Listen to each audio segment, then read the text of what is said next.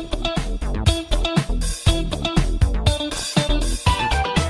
有点生疏了耶！你看你太久不工作，你当然生疏。我太久不哎录了，你你再不录，你回来你都不会说话了。大家好，欢迎大家来到这个二零二三春节过联完欢晚了会之后的第一期这个高 贵。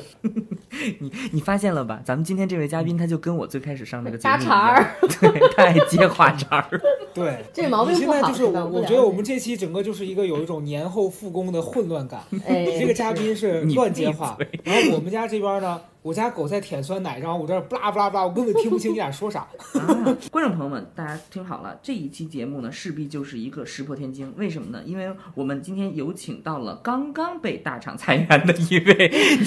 女女同学。复信先拉，复信先拉，也有几个星期咱了。们刚过完年，刚开始复工，然后上来就跟人家聊裁员，哎 是不是有一点 晦气？新年级，新不是新新的年份，新的气象。呃因为我们今年就是说一个全新的开始。然后跟大家介绍一下，我们今天请到的这位嘉宾，我是真的是千呼万唤始出来才请出来。他是我整个大学期间最好的一个好朋友。大家也知道，在我的大学毕业之后呢，发起了一起腥风血雨的这个大拉黑、大删除的事件。我几乎把我所有朋友圈都拉黑删除。然后咱们的老李，就是我现在就是这么多年还在密切联系。幸存者，幸存者曹德胜好朋友的幸存者，足以证明我整个人的精神状态啊，生活面不貌太啊。好，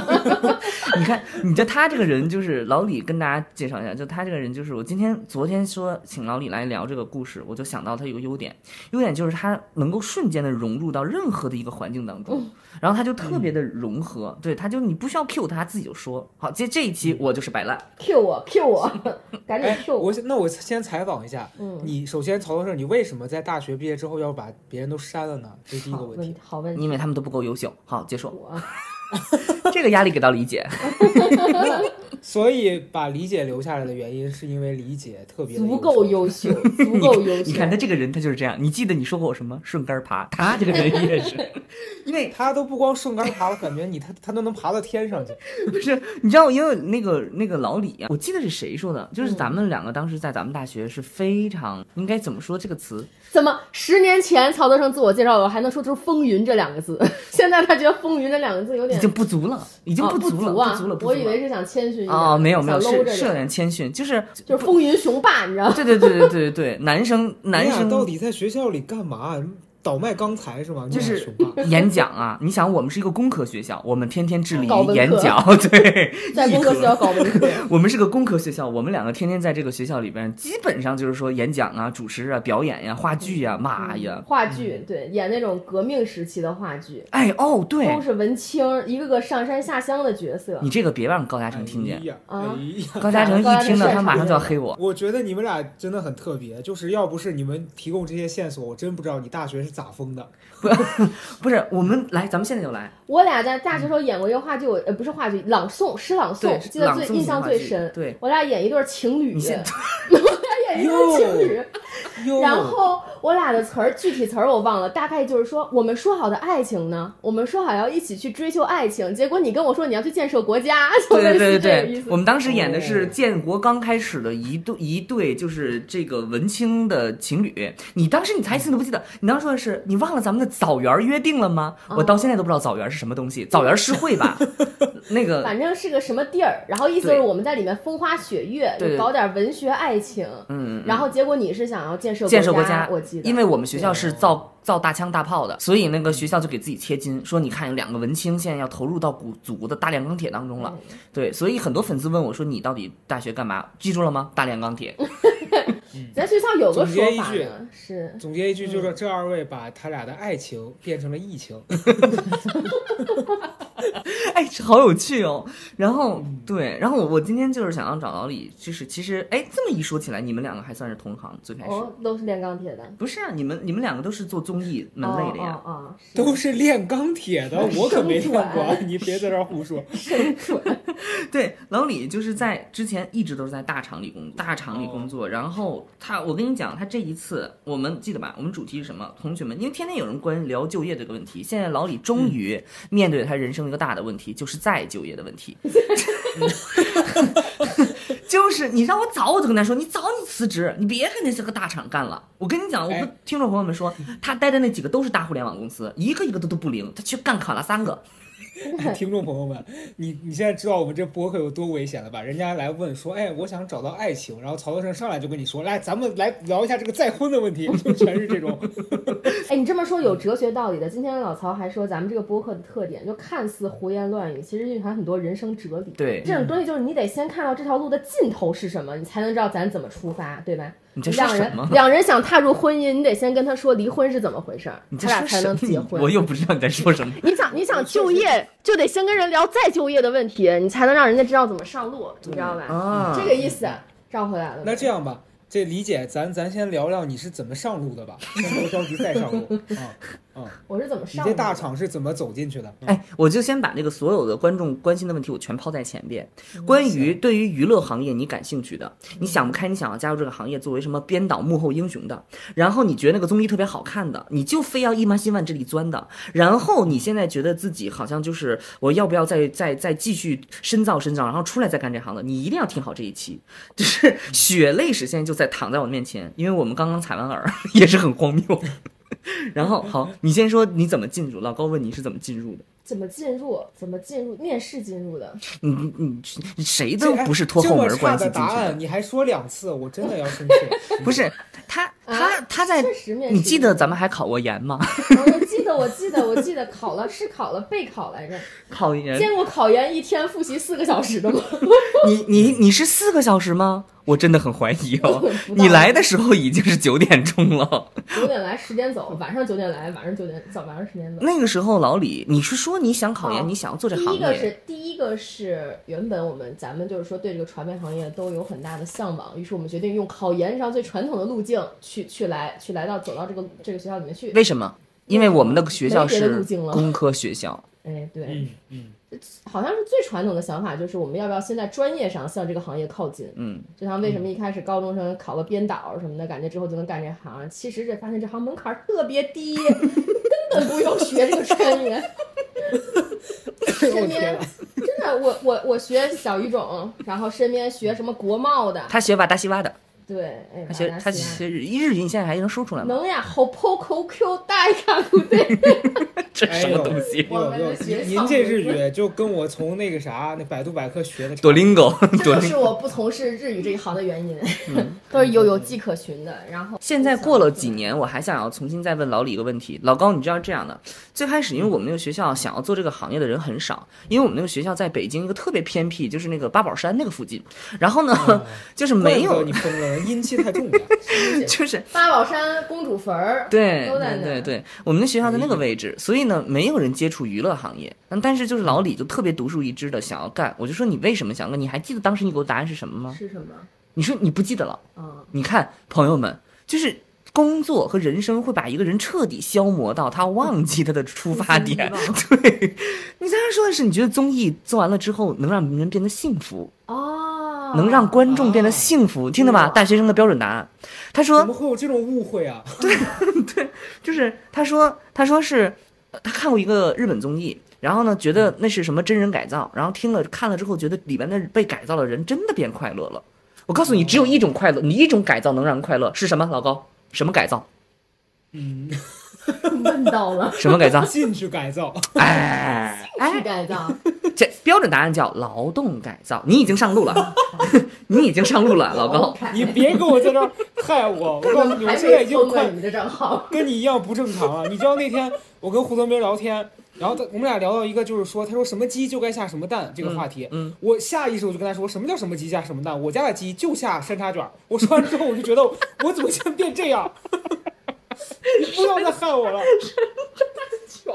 我说完就觉得这话只有你才会说出来，我怎么现在也变这样？山楂卷是种 尿血的一种症状 吗？我笑死我了。咱便血。咱们回到刚才的话 题，初心，初心，你说这个我想起来了，是的，初心不不幸福都变得都幸福不是日本的节目，是北京卫视《梦想改造家》。 你知道这 就是我交换阴间觉得梦想改造家这节目非常好，就是一个老破小，对吧？嗯，一这家的一夫妻俩可能一辈子的积蓄都没法帮他家变成一个没办法接触最高端的设计师，对吧？没办法请到最优秀的设计团队，嗯但是可以把你的。的家变成这个 KTV 打。 架变得很牛逼。然后，但是呢，借助节目的力量，哎，编导一介入，然后节目可以撬 动就更坏菜了，几就个大的资源更糟然后了。就真的帮他们把这个房子改造成一个很好的房子，然后他们住进去又很快乐。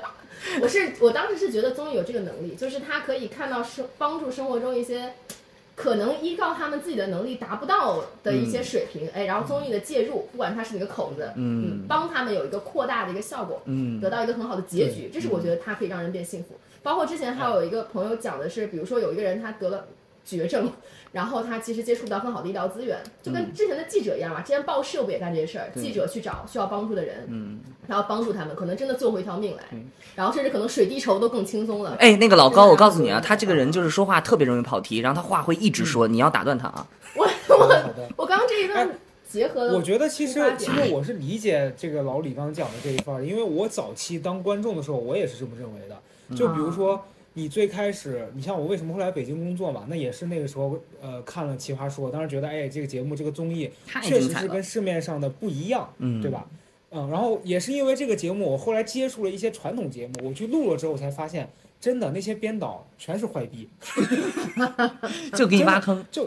我之前录过一个节目，我之前去讲那个线下开放麦的时候，把它当成一个段子讲过。就之前去参加第一个一个某大型的那个嗯学那那那那个答题的节目，嗯他们就中间会引导你去跟一些人有矛盾，你知道吧？嗯人人家对对面是一个大网红，嗯然后他一直说让就在跟我线下对的时候，一直跟我说说你要是觉得他说的不好，你就怼他，嗯你就骂他。嗯，我当时就，我虽然不知道那人是谁，但是我后来查一下，人家粉丝大概八九百万。我如果真的就是像他那样去说，完了，我跟你说，我现在骨灰都不剩了。你现在就是捅了大马蜂窝。哎，你说到开放麦这件事情，老李也说过开放麦，你也说过脱口是秀吗，对嗯，付费的那种，他大学的时候就做了非常多这种尝试。嗯，所以我其旁实人觉怎么得你你在上大学的时候看到这个节目，然后你你是觉得这个东西能给人带来幸福的感受，我觉得这可能大部分观众都会有这个想法，啊嗯，这是我觉得没什么问题了。嗯，那后来就真的去做节目了，嗯，后来就是有一个契机，就怎么入这行的。这么一说来，是另外一个很家喻户晓的国产综艺，叫《欢乐喜剧人》，你有印象吗？嗯哦，我第一鼓个掌项目是哦《欢乐喜剧人》进的，就是很后火来，对这样一说的话，就是他也帮我们考研有，就是考研失败之后没能从专业的正统的专业道路走上这个行业，嗯但是呢，我们有什么？就是因旁为门大学的左道嗯旁门左道，咱们有艺术团的老师，再一次印证了你开头说的那句话，门槛是呃太的低低了。 我现在觉得传媒行业是一个人情行业，嗯就是它更多是人带人，它像一个传统的手艺行业，有个老师愿意带你干，你管你是炼钢的、炼电的，你都可以去，因为嗯本质还是人与人说话。然后胡老师，艺术团的老师，嗯他的老战友嗯，是《欢乐喜剧人》的制片人，我他说的是我们大学的老师嗯，，总之就是，总之就是熟人，然后认识，然后就托介绍过去，然后。当然，因为我本人还是个正常人嘛，就是对外还是可以正常交流的。这是在影射谁？然后你心知肚明，对，还就是问对外还是一个体面嗯人，然后人家哎，小姑娘好说话挺灵，挺灵上的，然后好像也适合服侍男领导，然 后介绍给敢男多领敢说导。呀！你听 听多敢说呀！这个然后人，就算入行了，所以我觉得综艺这个行本质就是你第一个行业，只要入行了，后面就不难了。嗯因为你进了一个项目，你就会认识一帮人，一帮坏逼，然后，嗯然后各种人就会有各自不同的传媒圈子，然后一个活儿接一个活儿就做起嗯来了。其实算这么进来的，然后对渐渐的那去做了一些嗯。大厂里边的那工作。哎，我想问，那你当时进那个里面是做什么方向的工作啊？是做编导还是啥呀？其实我第一个项目算制片人助理，然后呢，但是呢，他那个总的团队都是做编剧的，就他们是给春晚写小品的，所以全是大老爷们儿。所以这个也是我一开始入这个行里面跟其他人入这个行感觉女人很多不一样的感受。我入这行的感觉是男人很多，哇哦，二手烟很多，就很难得。你知道春晚就很难得就。是因为我，你看咱们毕业的时候是一八年吧，咱们一二届一八年毕业是吗？哎，一六啊， 16大姐呀，你这个人啊，我跟你讲，大家这千中万间不要留干级这了两行。年，不是你千万不要干这那行，留级就是了他就是他就是没有时间概念，对生把自己说小两年。一六年就一六年那个时候还流行嗯的是东北小品，就春晚还主流 嗯风行东北小品，然后是岳云鹏他们很火的时候，然后在之前对赵本山刚刚就准备走下坡路的那个那个状态，都但敢是总说之哟当这时这东北还很火，他就是这样，我跟你讲，他就是他就是口出他狂言对，不是口出狂言，童言无忌。嗯，总之当时东北小品很火，然后那会儿就什么喜乐街、央视那些项目，然后什么央视还有个小品大赛，嗯诸如就那样一此个类的嗯团队，他们是给那个团队写的非常厉害的哎大，佬。你觉得你在综艺导演这个身份上，或者是我其实更关注的是职场，我其实并不关注这个综艺导演身嗯份。就对于职场来说，你的最重要的几个转折点，除了最开始入行到后边第一个，你觉得哎，我的职场好像上了一个台阶儿，是什么时候？上了个台阶，或者开哎但始是？我觉得我这条我五年嘛，工作五年，经历还挺特别的，就是就是很典型，不算特别。我们也自己出去干过项目，开饭腾讯那个项目，自己传过团队，嗯接过外面的活儿，相当于当过供应商，嗯然后后来进了爱奇艺，嗯然后然后再去 B 站，嗯，就是这样。所以你觉得那个就是进接大厂活儿嗯算一个吧，接活儿也算一个，就相当于把这条产业链里面从下游到上游转了一整个圈。嗯现在在上游，咱就是合则而渔。应该叫竭泽而渔吧？合则而渔也有，不信你查。 嗯，好。 是我就我们经常会进行这种特别低端的讨论问题， 很高端，好不 好？中华诗词大会也就讲这些东西而已。听听在在在他眼里，哎，那我想问一下这个老李啊，就你在做这个行业的过程当中，有没有哪一刻你觉得这个行业完蛋呃了和，你最开始想要的那什么东西完蛋了？他说你就哪哪一刻觉得这个行业完蛋了？你看他现在负能量非常的重，他现在已经开始负能量了。很重。嗯对，我想说的是，就是你从哪一个开始意识到它和你最开始认为的那个让人有幸福的是不一样的？我感觉是做选秀的时候，嗯，就一就是一为什么开始做选秀，你像之前做喜剧类节目，你的感受非常淳朴，就是啊什么东西好玩儿，你就要发现生活中好玩儿的、有趣的梗和点就 OK。但最开，然后最后最开始做选秀的时候，会有一个很不一样的感受，就是你会感觉到选秀跟现在的高端相亲市场一样，它要在最短的时间内判断这个人有没有市场认可的价值。嗯比如说，会很快的给小爱豆们分类，是颜值是打多少分，对吧？比哦如说 A、B、C、D 四档，这不也是 S 那个奇葩说给选手们对做的事儿对吗？对，所以我感觉这就是综艺会一开始让我有点失望的点，就是他在给人很市场化的分级。哦他明明综艺明明打着非常人情味儿非常重的一张牌，嗯就是啊，我们这群人是专门去看人的人，嗯是这种感受，像一开始记者那种价值感、人文价值感一样。嗯但后来他的人文价值感毁灭的地方，就是在于你会发现他整条路径都是非常市场化和商所业谓的的资本化、商业化的路径。嗯，他给人分级，他给人评级。评估你的商业价值，嗯对他评估你的商业价值。然后比如说偶，其实偶像 idol 这件事情评估的，奇葩说还不太一样。奇葩说他会更加在意你个性的点，对吧？嗯。但是可能偶像会再加一层，就是颜给你打多少分，A B C D，对吧？颜值、颜值你是 A 级颜，你的魅力， 对，废物级的才艺。对，之前有一个小梗，就是管一些选手叫 five 为什么？ 废物，你们会私下里给人家起这就是样？ F 级 five 这个感受。哦，就叫他小 five。对，对 就是因为因为你在幕后人聊的时候，难免会让人家前面听到嘛，你让人家废物总不太好，所以都会有这样一些小哎的对小的说法。再一次证明这个行业的导演都是什么？ 坏逼，挺好的，我挺好 我的真的很想说，就你知道，这也很难避免，因为你，我觉得其实，呃，这个事儿和和你刚前面讲的那个做做那个什么交换空间的，我觉得差别在于，那个会直接给到你一个视觉上的，让你发现前后的改变。但这个选秀的，其实我之前有有几年我也会。特别的有一个落差，是因为我我以前作为观众看这些选秀的时候，你知道以前零五年的那那时代选秀，它是真实的把这些路人变成明星，但现在这些年的这个选秀，你你有很明显的感觉是，它已经不是那个单纯的给给你说，就是你你你有梦想，然后你通过一次机会，你彻底的变成了嗯大明星，而是就是这个人从某一种不管是精神上还是他的那个颜值上面，让一批人得到了这个嗯认可，然后这批人疯狂的帮他去完成梦想，就是嗯本质已经发生了变化 了。然后我觉得就是你说这个资本，那我觉得可能这就是这些年它这个产业被整个这个商业模式改变了，可能确实是。作为观众，呃，如果像我没那么关注了，我就会觉得那有人喜欢他无所谓。但可能你作为制作这个东西的，呃，其中的一份子，你肯定会有一个很割裂、很难受的地方。嗯，你有这种感觉吗？我一开始割裂的感觉就是，我凭什么能给他们撇这个级？就是哦我你虽然好会有谦很卑强啊的这种你好谦卑啊！对啊，你好谦卑啊嗯是吗。那有些就是不会，有些。如果 是我，但是你我还如果一觉得边谦说，卑，你一边管人叫废物哎。不，我我但不会这么叫，但是我当时那种很难受的感受，我之前可能录那些项目时候，我都跟你有，我应嗯该有电话跟你聊过。哦，对，对，那个老李就是他经常会因为这个团队，就是这个爱豆团队要出道了，或者要被淘汰了，他会非常难过，他会觉得他我我的一个朋友要要被就是除名或者怎么样之类的那 种。对我我理解这种意思，因为其实当时录节目的时候，我们被淘汰，那个呃观众也都其实呃所不以是。其实你作为选手说，你跟你的编导感情也很深。对对对，因为他其实是像他家人一是样他是陪你的陪伴着你往前对走的嘛，哎，老高是更那加样的那个哎叠那合我了这想个知身份道就就是那个老老李看到他自己的那些以前的朋友，然后现在变成了 idol 出道，他自己会在家播放那个什么蔡徐坤、 陈立 农那首歌是 吧？这种会歌？吗？会我不吗？会， 你不会，我因为不就是你会录的。 就是我们找到这首歌的原唱了。哎，团队里面会有这个状态，就是我们每次团粉上建自己带的人我。们每次团建都会在 KTV 里面唱 Yes OK。哦，那也还好，那是你们团队哦对歌啦放那些，对所以大家都知道他做的什么所以节目了大家好啊像，不点名了。哎哦，不是的这怎么剪 掉啊？反正你要类似你要这个意剪思吗吧这个不，我我想回到一开始说那个他也不感 care 受，感受是。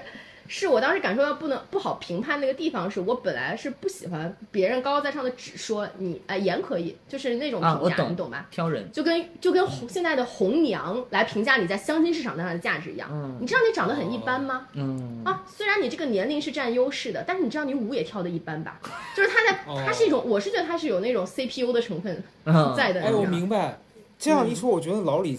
骨子里面是个很善良的人。他是如果你要是他你要真是的个坏逼，你是不会想到这些。对，他会享受这种权利，但是老李是一边使用，但一 边不享受，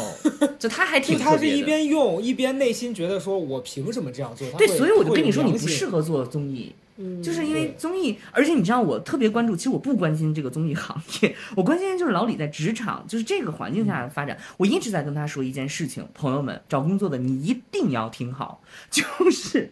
我，就是我一直在说，就是在一个一个大厂里面，在时间长了，我那时候完全联系不到他，你知道吗？就是他非常忙，他巨忙无比，然后他整天都在开会。我那个时候不会因为我的朋友很努力而感到就是完全的开心，我只会担忧，我真的为你担心呀、宝贝儿。你这个年纪了， 还在大厂里头加班加到两点钟，你将来怎么办？我当时就跟他说过这话，但是因为我跟你讲，真的是老李在这个行业做的很出色，所以他一直没有就是被更替，就他一直都做的非常出色。但是现在这个行业真的完了， 真的连你他们都不要了，真的。我就昨天跟大家讲过，就是就他他其实能力非常强，我想问的就是，那你在这个之后，呃，就是在你产生了刚刚你讲的这个心里头可能会有这个呃比较煎熬的感受之后，然嗯，后你你后面还是持续把这个项目做完了，然后然后有尝试其他的选那个节目的方向吗？还是还一直在做选秀？选秀就是没了之后，嗯，很悲凉 啊，朋友们。很很这个悲的凉对就很没悲了凉啊，很悲凉啊！继哎续，，你这么一就说话，像那选秀兰没姐了。对，兰姐怎么了？你说，那就我讲想说，就像那兰姐在那个直播间里面说：“哎呦，你们也不陪我了，小月儿也不陪我， 就是一个很悲凉的感觉，粉丝也没了，孙女儿也没了。” 对不 起，你真的，你真的是，你看柯嘉诚就是话虽然 非常火少 是吧，对话非常少，但是都非常的就是重恶毒重点，对 OK，你你嗯选秀当时老李没。继续了的感觉，就跟那会儿国家不让办新疆新东方教育那种感觉一样，就砍掉了，哦就没有啦，就那种对感对觉。对，嗯你就感觉觉能吃，也不算能吃一辈子吧。但是你看到下一批新芽，本来还在等着在这个市场上大放异彩，这群人没了，嗯，你会为他们感觉到，哎、路断了。所以那会儿在选秀一开始被叫停的时候，我记得市面上的公众号，哇，一划十篇里面有八篇都是在讲 idol 后面怎么办，嗯都是在讲市场上面这群人，这群。不想要走正常人发展道路的人，想要走选秀道路的人怎么该办嗯怎么办？他的心态怎么扭转回来？来老高替他们说句话，怎么办？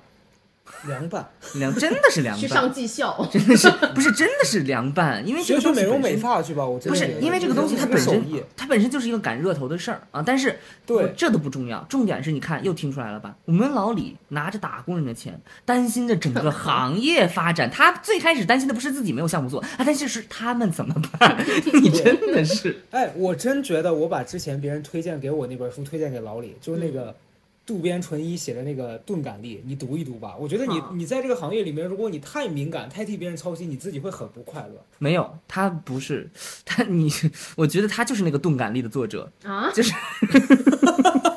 你展开说说，此话他怎他讲？他自己这个时候就是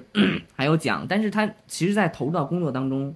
你但你也你也会就是真的会因为这些事情难过一些，但是你因为就是你的干劲太足了，你因为很我是快我本身本人是一个很喜欢高概念，综艺是一个很高概念化的东西嘛，他喜欢推出不停新的概念，他喜欢欢石破天惊的言 论，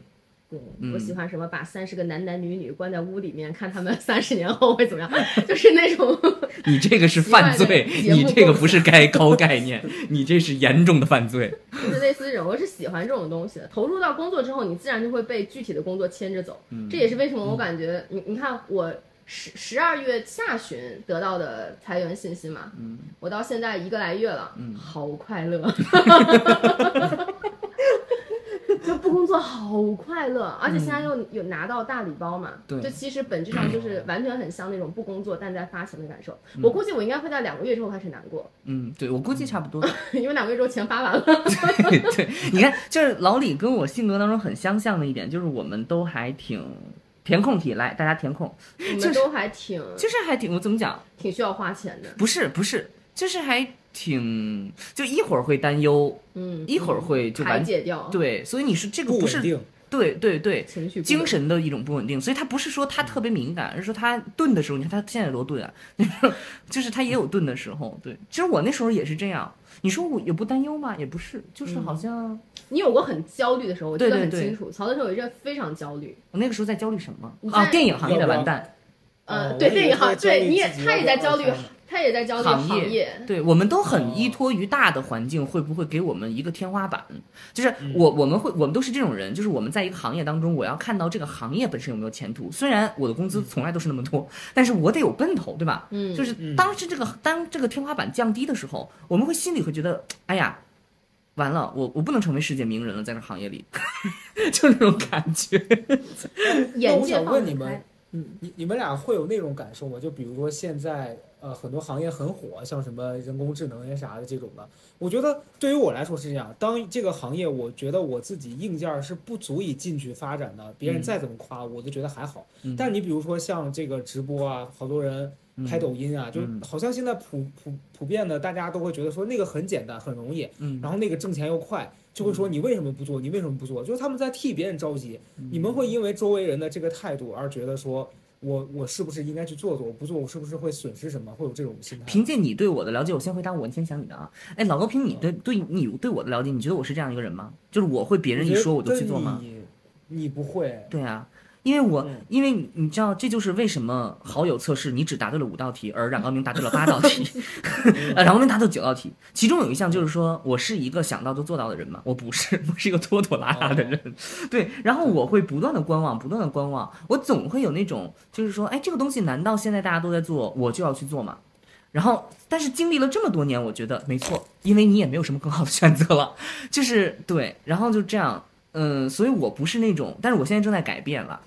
嗯，但是关于比如说直播呀、什么短视频这件事情，我现在会有一些关于这个行业业态的观点，可是心态上，我觉得你应该动起来，这个是嗯重要的。至于后边都是一个理论上的分析。来，老老李现在也有这个问题，你问的太好了，来说，哪个问题？你不是要搞那个航空项目吗？ 航空项目有没有嘛玩意儿？你说，你说， 我会有这个焦虑，我我觉得这嘉诚刚刚说那个点，我会我之嘉前诚，我哇之前塞，会会想过这个问题，理就是解，比如说，你会觉得就是平正常，你看为什么参加主持人那些比赛嘛，嗯你正常口条会感觉哎比较轻松就能够拿下，拿下一些问东西，嗯。然后呢像主播呀类似这个方向的工作，脱口秀这个方向的工作，但你有时候会好担像很心轻松，但你有时候会有一种焦虑，就是说你的这种轻松其实是一种代价嘛，就是你很轻松的拿下这个东西，那么人家付出那么多努力，力，难道我可以跟他一样吗？你会有这种心理吗？我不会，嗯，就像参加比赛的时候一样，你看到很多人很努力的在准备稿子，但是上台就是说不好，你会觉得他就是不行。但这个时候嗯反过来给我的焦虑点是在于你有没有利用好你的天赋。哦，就是你明明做这件事情可以比别人更轻松一点，因为我很信一句话，就是我们都在寻找自己做起来比别人更轻松的事情。事情，对，嗯当我们找到了，我们在起跑线上就领先了，嗯，对吧？所以就像就像你说的，如果我一直在数学行业、物理行业努力的话，那我真的是自讨苦吃。嗯我的目标就是赶紧找到我会跑的本身就比别人更快的一个地方。嗯我要找到我游泳的那条道嘛，就是这个逻辑。所以是我觉什么呢？得现在传销吧，可能 所以咱咱今天这期要跟大家敲一个第一个重点，就是说，当你在被裁员的时候，千万不要干嘛？卖保险嘛，去传销去传销。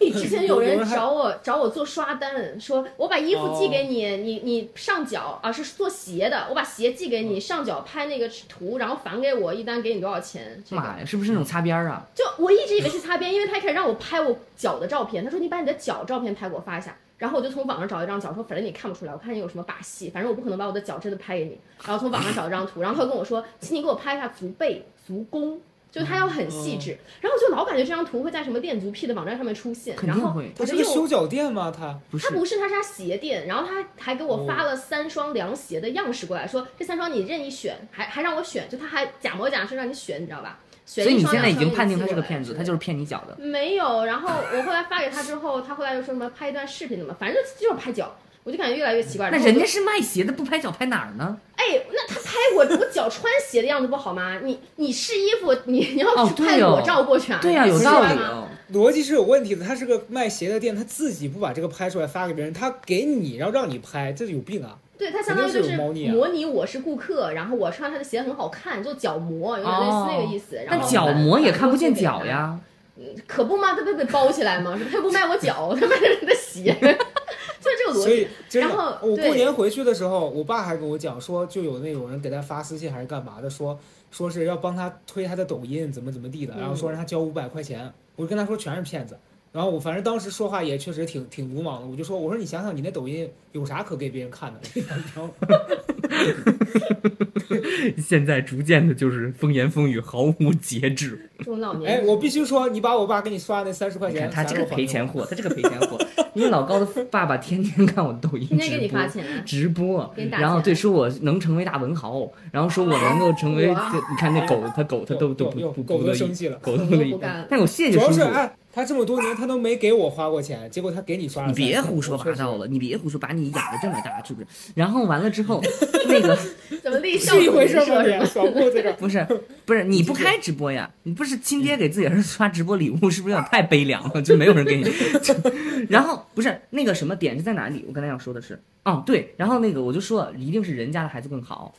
老高出了书了，嗯老高现在的粉丝更多一些，但是老高的爸爸认为我会先一步成为大文豪， 你知道就这个逻辑， 就是他他先出书了，我 说。标准是文豪是 吧？对对，然后还有给我刷礼物的那个点，非常的就非常的肾宝，来说出来。嗯，刷礼物的点，我爸，我爸，你看狗狗又生气了。我爸当时跟我回家说，说我刚我给曹德胜刷这个礼物啊，我是这样想的，就是他这个直播如果火了呢，嗯，也会让你好，所以我给他刷是他好你也好。 我想说，我想说，曹德胜是会员肾宝吗？他好我也好，我跟老高的关系就是那肾宝和肾的关系，就呀 太好笑了。最好笑的是啥呢？是他就是呃，这个事儿也让我想起来，咱们年前在刘祖军他家，嗯，那个刘叔叔说跟我说的一段话，嗯让我让我聊聊我想干什么。我说我以后想创作，嗯然后刘叔叔就指着我说不行，你这说的不好。我嗯说啊，为什么呀？刘叔叔说因为。你没有说你要写出引领全人类的东西。哦，我对，说现在这家长就是要求都这么高吗？没有，我觉得是祖军的爸爸是那个刘叔叔要求很高，因为他一一直在关注全人类的问题，但是也不知道我们是怎么回事我。们只关注连刘行宇业君，有人对关注他连人类过年骂刘祖军都要说他是地球的蛀虫，你说这多大的一个罪名 啊！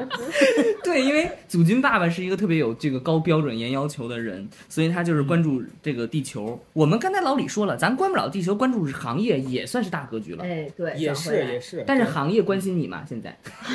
行业抛弃我。 好，我们开始了新的篇章，来，重点来了。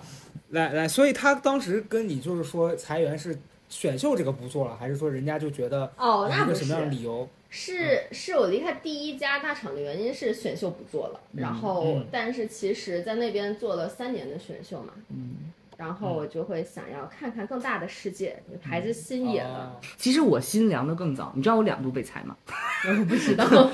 就是电影行业先于那个综艺就开始呃另辟蹊径嘛。哦你看咱们这个措辞，然后呢，就是然后那个时候就开始了有些动荡了，从一八哦年开始动荡，嗯刚进公司就不稳定，嗯，然后就开始说这个不行了，那个不行了，然后又换了一家公司又不行。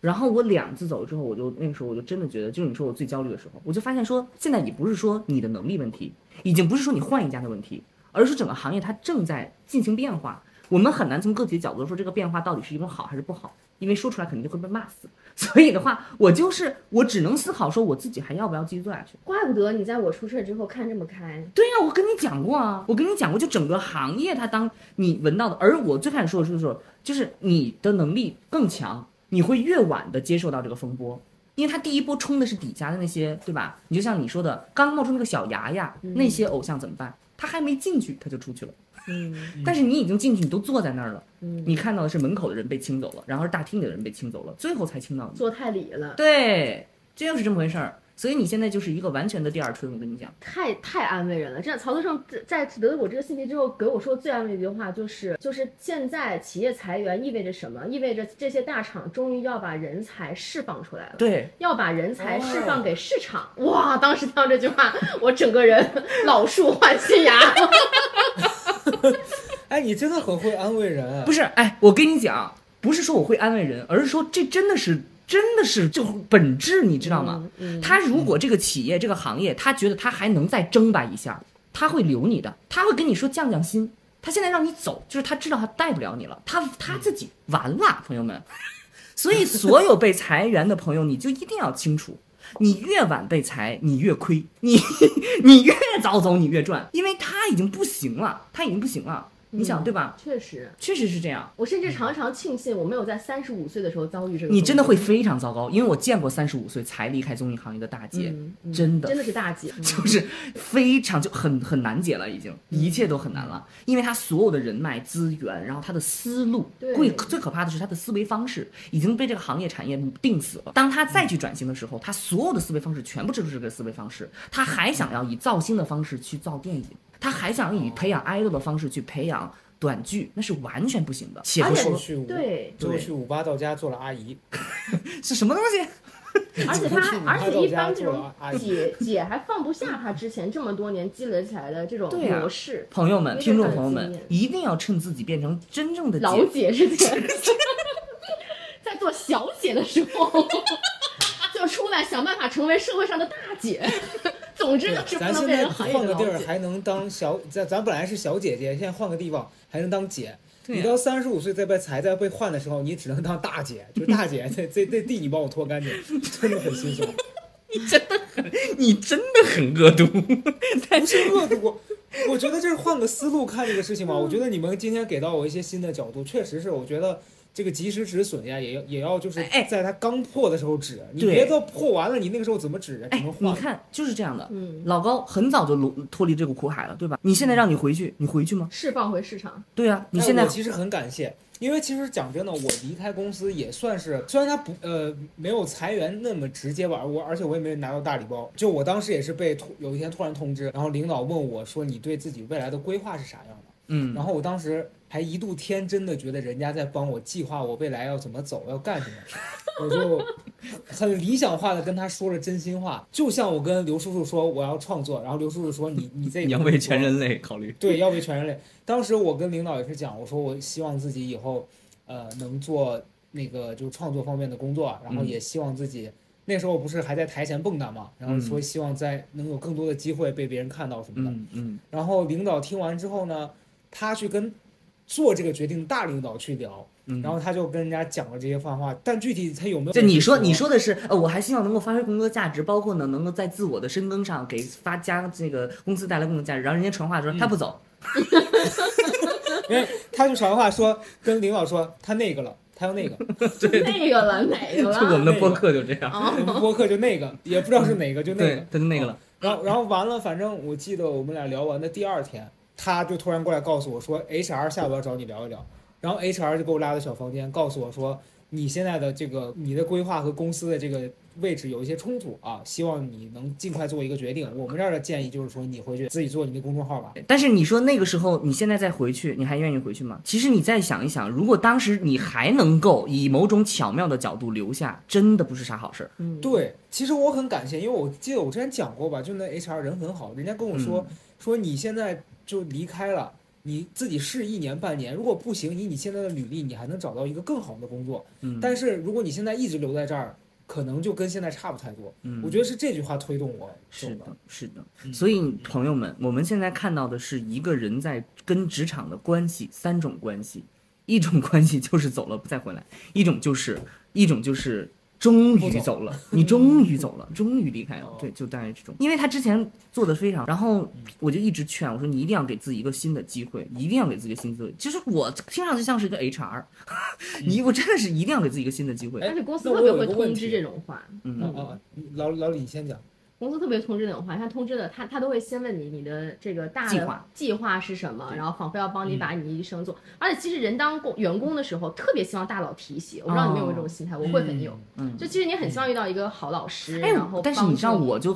真的很早看开，你就不不等这种人，没有，你不是看上人家，着你有什么计划？我说怎么又要清人了有事是儿吗吗？ 有事儿吗你？ 你已经做到了很快的跟他们平等对话。对对我我们已还有经点仰视。我已经听懂了这个。个职场话术，说哎，最近来了公司这么长时间，有什么新心得吗？我说怎么是要开始清人了 是吗？他说啊，那既然 然后开始了，那我这个领导每年跟我谈话都说的是你今年有什么感受呀，有什么心得呀？年年都在想年嗯年，都永远都在掂量去去几个我人。觉得其实有一套话术非常好用，就是那英接受采访的那一套。什么下次他再他再过来问你说你的计划是什么，你就跟他说跟你有什么关 系，然后他再说那不是我们就了解一下嘛。你说嗯那这跟你也没有关系啊，你能不能问点跟我有关的事情？然后他再他再说你就站起来就走， 站起来就走。然后对，然后还有娜姐还有一句话，你怎么那么好奇呢？你怎么不问她去呢？ 对对对，你问计划去呀， 你别问我 呀，这真的所以是我觉得嗯人能在职场上说出这种话，他在职场上真的是活开了，嗯活开了，活开了真。的活开真了。活开了羡慕，朋友们千万不要仰视你，因为千万不要仰视你的公司。为什么？就是老李今天金句是什么？工作就是不难找，一万的咱们找不到，哎三千的咱们还找不到吗？哎，就是这么 回事，工作就是就是很很好找，所以你不要去那个啥，除非你要干票大的，干票大的也是我们干票大的的， 干票大的也是我们播客的一个口头禅。很励志。嗯，哎，行了，来吧，最后的一个小结尾，你有没有什么非要说的？因为老老李就是说一个他风风火火到什么程度，今天到北京，十分钟之后他要上车了，他要回上海了。我还有一个小问题，就是那老李，你现在在中间的这个呃、嗯，从工作突然转变到现在要待业的这个状态，你会想说赶紧找到下一个工作，还是说在这中间你想停下来，比如说学学习啊嗯，干嘛的？ 我我说说出来你的大计划，我的大计划。你先没想好，但他有一个很好的，我觉得我是第一个计划反应，我先说第一反应啊，因为首先通知的确实很突然，我觉得很多人面临裁员也是很突然。嗯你哪怕之前听到风言风语，但是真的落到自己头上了，都是一你座还火山，是就是一个戛然而止的一件事情，嗯就突然之间你要想一下你下接下来要怎么办。嗯，那我觉得 休息，先休息。但是我确实在休息，在在得到通知之后，有一下这个报复性思路的想法，就是赶紧想自己。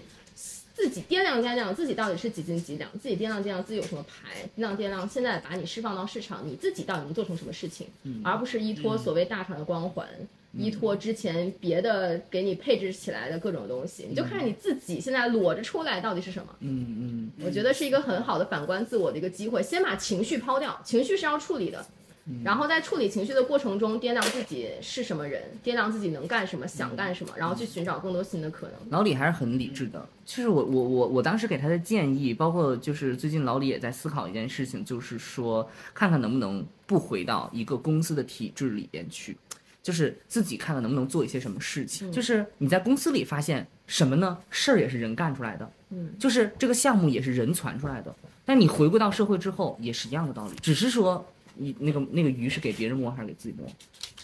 给自己摸的时候，你反而有更有更有动力，就是你得多去接触更多的东西。我觉得对这个对自己的成长是特别有重、特别重要的。嗯嗯哎，裁员是福报吧？嗯，呃，对我最后可以就是裁员之后第一下休息的时候，我去爬爬山。嗯爬山之后，你知道山上就有很多那种寺庙，嗯，然后有很多卖那种金银财宝的地方。就我发现啊那个地方叫、叫财源阁，就是 然后那些老老和尚都出来祝大家财源滚 滚。然后我当 时听到就觉得，原来中国还有这么晦气的祝福 语，祝你财源滚滚。 我当时立刻就知道，如果要是我送给我的东家们什么，我就很想祝他们二零二三财源滚滚。哎，我第一次听到有人把一个这种祝福语解读成了一个晦气的说 法， 就就是很扎心。啊不同的心情嘛。对不同的心境，你才会发现什么东西跟自己有关。嗯对，但你一定要对“裁员”这两个字脱敏。对，要一定要脱脱敏敏了。对我我我也会感受到一个很明显的脱敏的过程，就是最开始的时候，我会说，呃，我离职了，嗯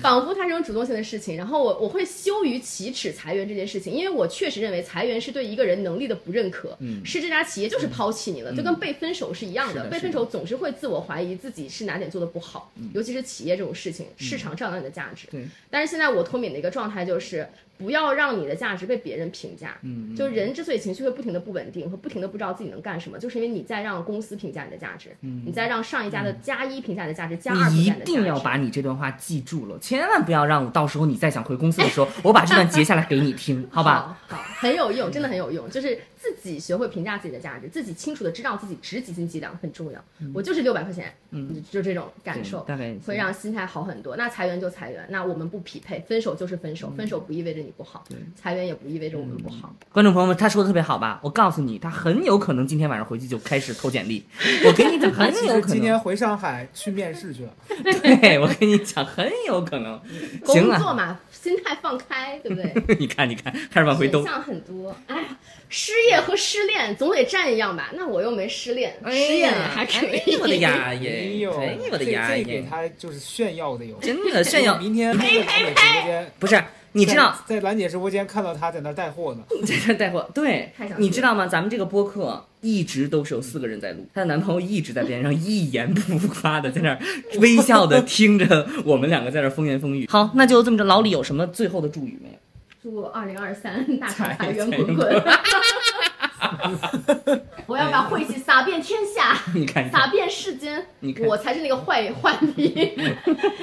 初心不改。行啊，行啊，朋友们，还有哦，对，咱们下一期节目当中呢，如果朋友们有什么样的具体问题，你可以就现在打在这期的公屏上，因为我上一次跟大家说，就是他大家说有没有 Q&A 的环节，你记得吧？然后我就想，就是大家可以把这个东西呢打在公屏上，然后下期这样我们就可以看到大家的这个内容是什么了，这样就是等于有个超时空 Q&A。对，大家可以把想问我们两个的问题，比对如说你想问曹富贵儿，你就直接问他，然后把你想要的问题打在后面，或者想问我的也可以直接打我名字，然后打在后面。下一期我们俩会在开头先回答大家的问题。对是的，然后那个没没找工作的赶紧去找，然后需要再找工作的你思考一下，你要不要再找？反正我是觉得，其实其实老李那段话最让我感同身受的一句是，你的那个价值是要通过自己去得到认可的。对，所以我觉得大家如果在呃遇到同样的问题，比如说你被裁了，然后你这个期间突然。不知道自己该干什么，我觉得可以想想你自己，想想想一想你自己到底想做什么，以及你在做这个的过程当中，你还付需要付出什么。拜拜。